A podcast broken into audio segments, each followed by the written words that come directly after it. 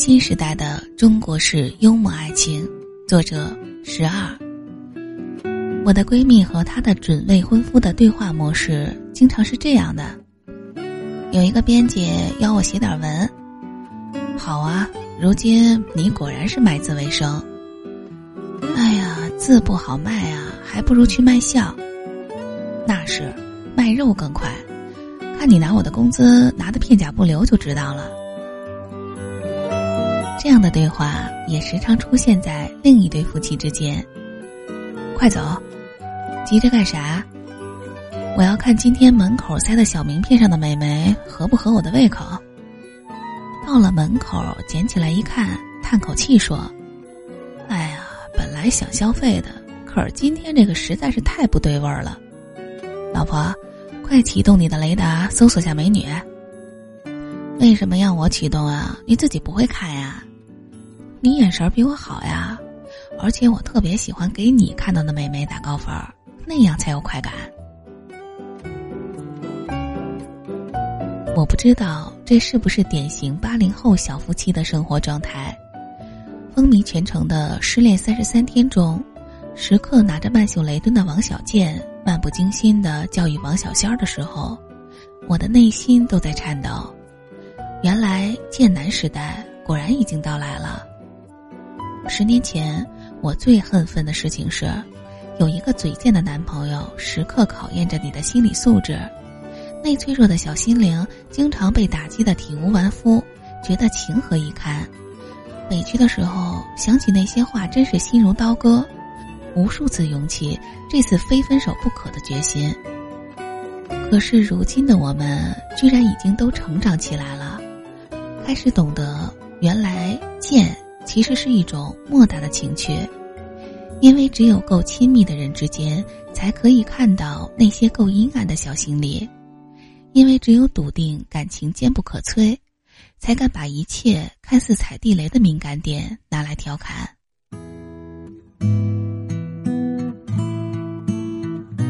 不惧怕说前男友、前女友，也能聊聊八卦，调侃一下女明星。更能恶毒的抱怨一下老板和同事，骂骂万恶的金钱，那种一起犯嘴贱的感觉，只有经历过的人能懂得，那是一种真切的快感。我也想过，为什么一本正经的父母怎么会培养出我们这样的下一代？我还记得我爹第一次看到我给同学的短信中用到了“心力交瘁”这个词时，是多么的震惊。他们那一代的爱情受不了这样的天雷地火，他们习惯的爱情表达方式是，给对方买点贵的，一起去吃点好的，把犯贱当情趣的爱情，他们体会不来。然而，贱才是艰难时代中的维持艰难爱情必备的素质，因为这个时代值得探讨的事儿太少了。如果你还指望和对方聊聊高尚的话题。那一定是你还不太了解时代发展到了什么地步。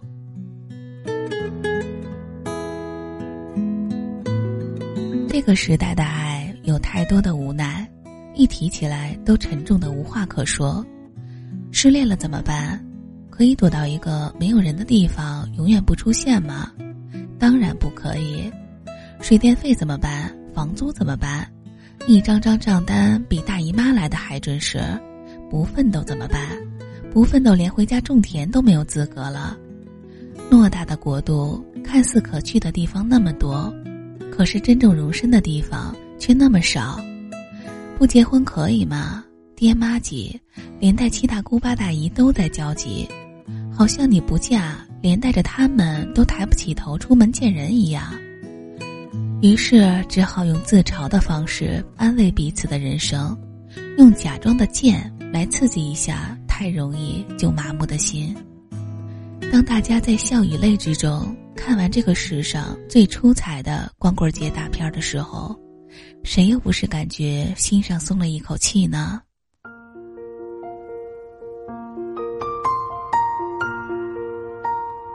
琼瑶时代的咆哮深情已经不再适合这个时代的戏码，生活已经那么令人暴躁。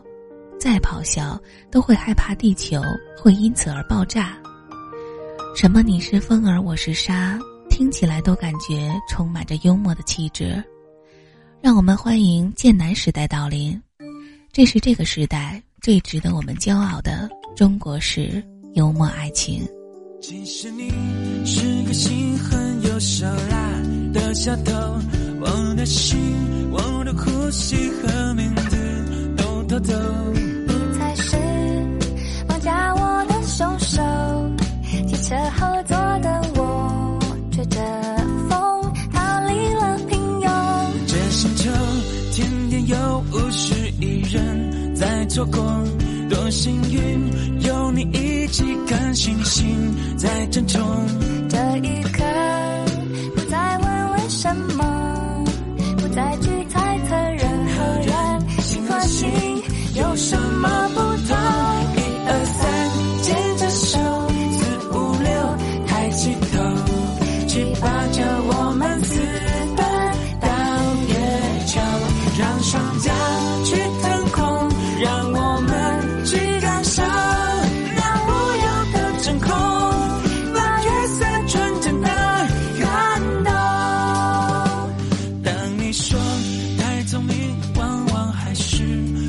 寞。